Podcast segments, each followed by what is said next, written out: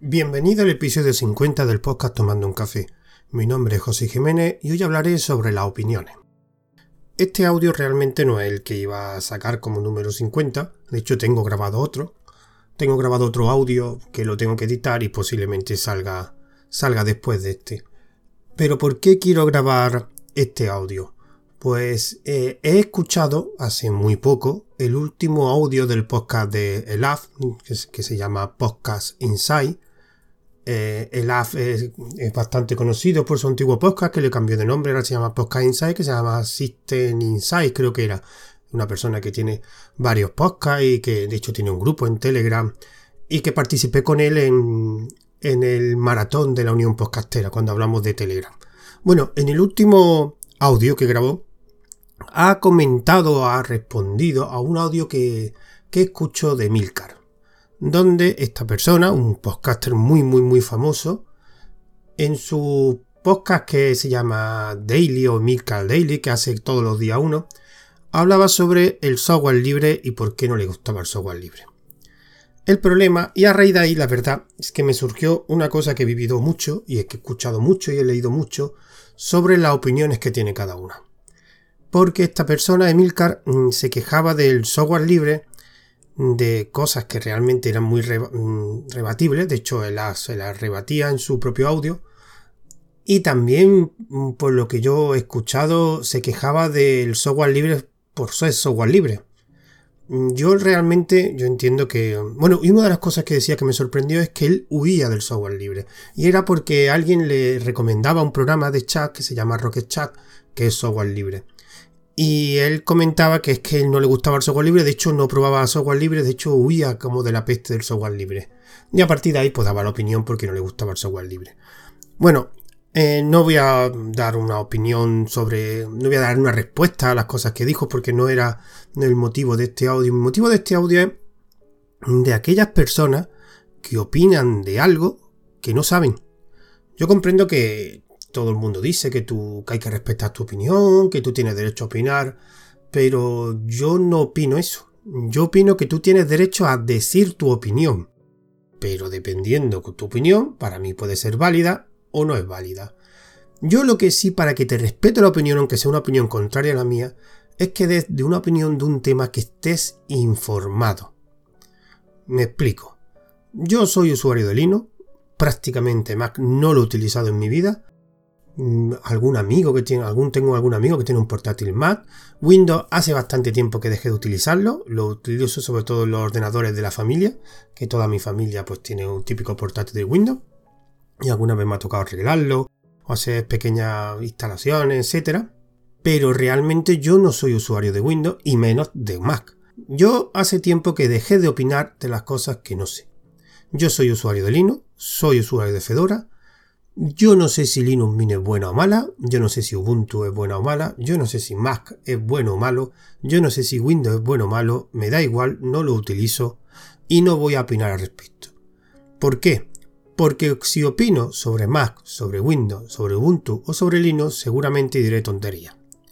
Porque generalmente, cuando tú opinas de algo de lo que no te has informado previamente, generalmente va a ser un poquito el ridículo porque va a decir cosas que serán falsas. Porque evidentemente si no lo ha utilizado, si no eres usuario o simplemente no te ha informado bien sobre ese tema, generalmente tus opiniones van a ser un poco falsas. Por eso yo hace tiempo que dejé de opinar sobre cosas, y en informática menos todavía, sobre cosas que no utilizo o que no sé. ¿Que Linux Mint es buena o mala? Pues mira, yo es verdad que leo que mucha gente habla maravillas de Linux Mint, pero como yo no la he probado, creo que una vez la puse en un ordenador de sobremesa que tenía y estuvo un mes, pero después la quité porque no, no me daba, no la utilizaba la verdad. No era un ordenador que utilizaba mucho, pero yo no sé si es buena o mala. Vale, pues sí, es buena. Otros dirán que es mala, me da igual. Windows, lo mismo. La gente opina sobre el Windows, unos que una maravilla, o yo que es caca. Yo la guerra de sistema operativo yo no, hace tiempo que no entré porque como no participo solo utilizo Linux. Prácticamente solo utilizo Linux ahora. ¿Qué quiere hablar de Fedora? Perfecto, hablemos de Fedora. Yo llevo 20 años utilizando Fedora. Ahora, que la otra persona que habla de Fedora también la utilice. Y no simplemente de estas personas que cogen, eh, instalan una versión, la, nueva versión de Fedora, venga, le instalo una máquina virtual, la pongo una semana y después la quito. No, las cosas hay que probarlas bien. Y probarlas bien eh, significa meses. No me vengas tú a utilizar una distribución de Linux y me la has puesto dos semanas. Con dos semanas realmente tú no puedes saber, ni puedes saber los defectos, ni puedes conocer las ventajas. Yo, como siempre digo, cuando utilizas un sistema debes aprovechar las ventajas y asumir los defectos, porque todo tiene defectos y todo tiene ventajas. Todo depende del usuario si acepta las desventajas o no. Entonces, lo que sí me gustaría dejar claro es que tú tienes tu opinión, pero yo no tengo que respetarla. Yo respetaré la opinión, aunque no me den la razón, aunque yo opine algo diferente, siempre que yo sepa que esa opinión me la da fundamentada y para estar fundamentada esa opinión has tenido que conocerla. Por ejemplo, si tú me vas a hablar del software libre, por lo menos infórmate algo de lo que es el software libre y por lo menos utiliza software libre. Pero no utilízalo y es la primera vez que te dé un pequeño rollo ¡ay! a la basura! Venga, no hombre. Porque también me imagino esta persona, Mika, que sobre todo usuario de Mac y va, su podcast está muy enfocado a ese ecosistema, seguramente algún programa de Mac le habrá dado Mac de un fallo que otro, el sistema operativo Mac habrá tenido un fallo que otro y no ha decidido, digamos, formatearlo, borrarlo, irse a otro sistema operativo, y segundo. Seguramente habrá intentado arreglarlo y seguirá utilizando tu sistema. Lo que pasa es que mucha gente prueba un sistema, prueba una aplicación y a la con desgana, evidentemente, y después al primer error, pequeño error o gran error que le da, oh, esto no me gusta, lo quito. Bueno, pues ya está, pues si no te gusta, no lo utilices. Pero después no digas que es una auténtica basura. No digas, no, las cosas hay que asumir las desventajas y aprovechar las ventajas, evidentemente. Pero todo el software tiene desventajas y se te romperá. Hay algunos que se romperán más que otros, pero todos se van a romper. Y todos te van a dar problemas. Lo que no puede ser es que al primer problema que te dé, ya lo dejo. Bueno, vale, déjalo, está en tu derecho, pero eso no significa que sea un mal sistema.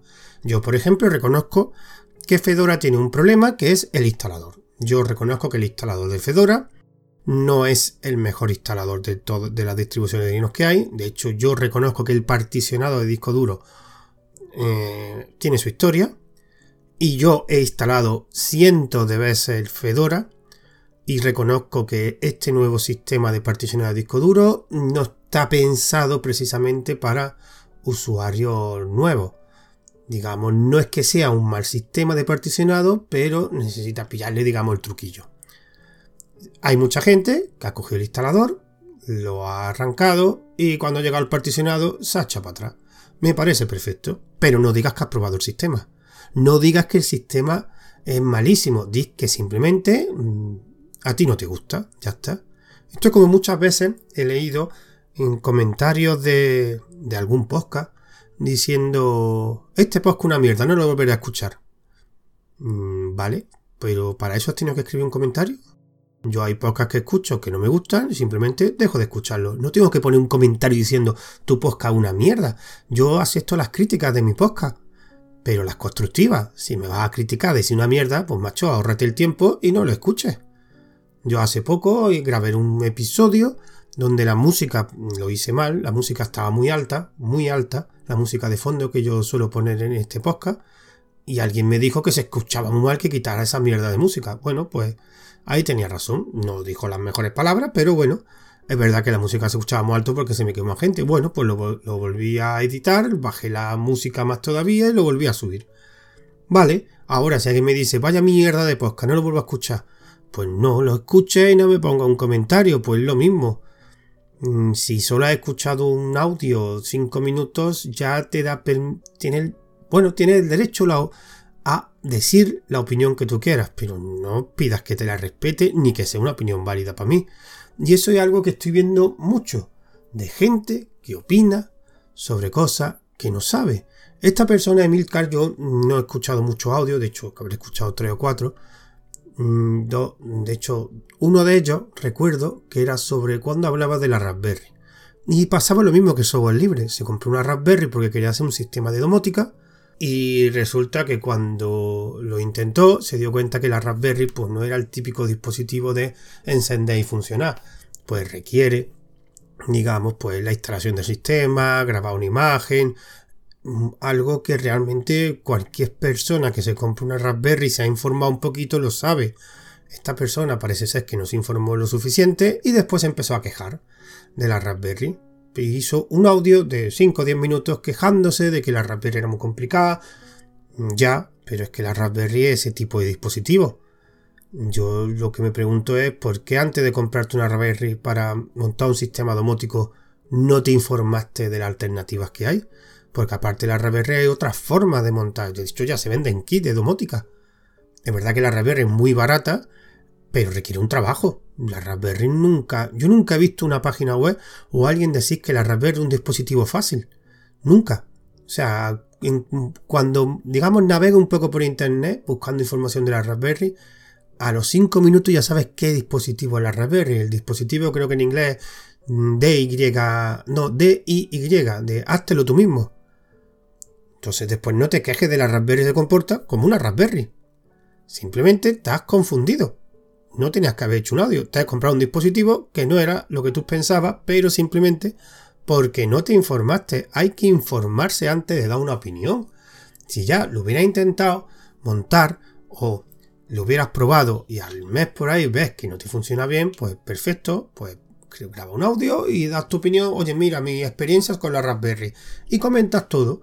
Pero es que te compra un dispositivo y lo primero que dices que es que es muy difícil. Es que la Raspberry no es un dispositivo fácil. No, creo que el problema es que esta persona se creería que la Raspberry, porque claro, ven muchos vídeos por internet de la gente que hace con la, gente las cosas que hacen por la Raspberry y no sé, se creería que era un dispositivo tipo Mac, de yo lo enchufo, lo enciendo y funciona. Mm, vuelvo a decir lo mismo y me voy a reiterar. Creo que el problema que hay es, eh, como opinar es gratis, todo el, mundo, todo el mundo opina sin hacer el, esfuerzo previo de informarse antes de opinar. Porque claro, informarse es un esfuerzo. Y la gente, todo lo que sea el esfuerzo, no suele hacerlo. Así que ya no voy a hablar más, solo quería hacer esta pequeña reflexión. Recomiendo el podcast de Love, de Podcast Insight, está muy bien pondré en las notas eh, la dirección de su página, que es donde puedes eh, tener toda la información de todas las cosas que hace. Y resumiendo, ah, bueno, y también recuerdo mi nuevo proyecto, que ya que es un canal de Telegram de entrevistas, que es entrevistas en diferido, que ahora mismo esta semana estoy haciendo una entrevista a través del, canal de, ese canal de Telegram a Mosquetero Web. y quien le interese, pues que busque por su cliente de Telegram arroba entrevista en diferido, todo junto. Y si la quiere leer, después se puede suscribir, no hace falta suscribirse para leerla. Si se suscribe, pues podrá leer estas, las anteriores y las posteriores que salgan y la avisarán. Así que, por último, resumí que si queréis opinar, por lo menos opinas con fundamento e informado. Que mínimo que hace ese pequeño esfuerzo antes que opinar. Me despido de vosotros, pero antes quiero decir los métodos de contacto. Tengo un email que es tomando un café una cuenta de Twitter que es arroba tomando guion bajo un guion bajo café, un grupo privado de oyentes que podrás conseguir la dirección en el canal de Telegram arroba tomando un café que también subo los audios, pone mensajes anclados, encontrarás la dirección de ese grupo de oyentes. También los audios también los distribuyo por el servicio de Anchor FM, que lo distribuye a muchas plataformas, iTunes, Google Podcast, Spotify, por si tenéis un podcaster, será más fácil. También lo, subo al servicio de Woska y a Ivo, pero me gustaría, antes de acabar, dar una nota a Ivo. No sé por qué, en Ivo, en Woska es donde subo los, audios, los, los almaceno, y en Ivo lo que hago es importarlo de Woska. Pues un oyente hace una semana o dos me comentó que había una serie de podcasts antiguos que no se escuchaban. Entonces me metí en la página de Ivo y me da cuenta que no sé el motivo, pero a partir como del episodio, este es el 50, creo que a partir del 46 hacia abajo, no se pueden escuchar los podcasts por Ivo, porque el audio dice que no existe. No sé por qué, no sé por qué ahora no se escuchan, no tengo ni idea, no sé cómo solucionarlo porque tendría, me imagino, que subirlo otra vez. Cada audio por audio, no sé si hay alguna forma. Entonces, no sé cómo lo voy a, lo voy a solucionar. A todos los oyentes que lo escuchen a través de la aplicación de Evo, mm, recomiendo que si queréis escuchar este podcast, porque posiblemente si no encuentro solución fácil, deje de distribuirlos por Evo. o utilizáis el canal de Telegram o un podcatcher que con Anchor FM se distribuye a muchísimas plataformas o si queréis a través del feed de mi blog de ruteando.com que ahí hago siempre un pequeño pop y subo también los audios porque a no ser que encuentre una solución fácil voy a dejar de distribuirlos por Ivo.